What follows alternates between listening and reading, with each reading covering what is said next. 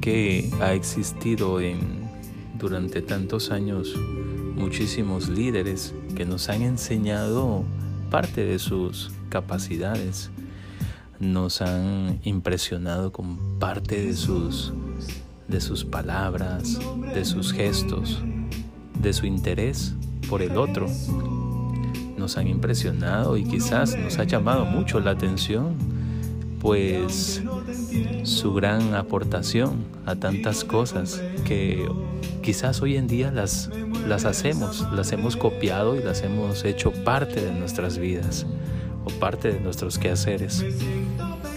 Y en fin, hay tantas cosas que, que decir de los líderes que, o de estas personas, figuras representativas que nos han enseñado tantas cosas, que han aportado quizás significativamente a nuestro estilo de vida, a nuestros logros, a nuestras metas. Y hoy quiere presentarte, o quiere presentarse más bien ante ti, un personaje que quizás en estos tiempos lo estamos recordando con mayor cercanía con mayor profundidad. Quizás durante estos días eh, hemos hablado mucho acerca de Él. ¿Y quién es Él? Jesús, el Hijo de Dios. Muchas personas lo querían conocer, muchas personas querían saber de Él. Cada vez que escuchaban Jesús, no sé, es como que me imagino en este momento que sentían su piel o su, su piel, ¿sí? que se ponía como la piel de, una, de un pollo de una gallina.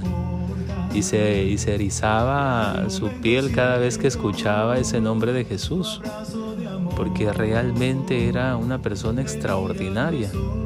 Todos querían conocerlo, ricos, pobres, de clase alta, de clase media, de clase baja, todos se quedaban admirados por él.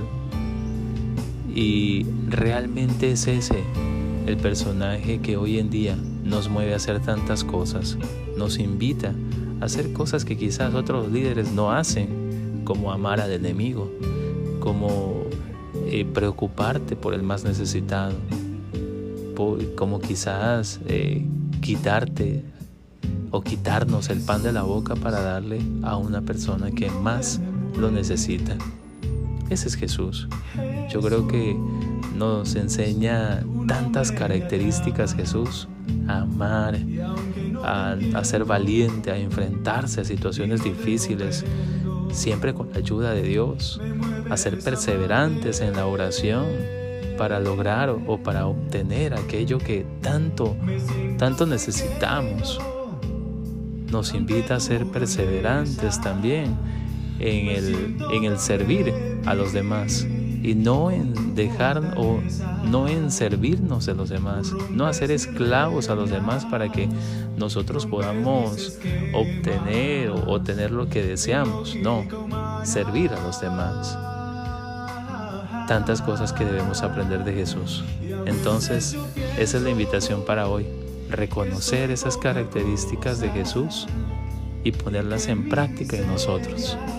Es difícil, sí, pero si lo hacemos con su ayuda, si tenemos la ayuda de Dios, pues lo vamos a lograr. Así sea en momentos difíciles, lo vamos a lograr. Dios te bendice, te deseo todo lo bueno.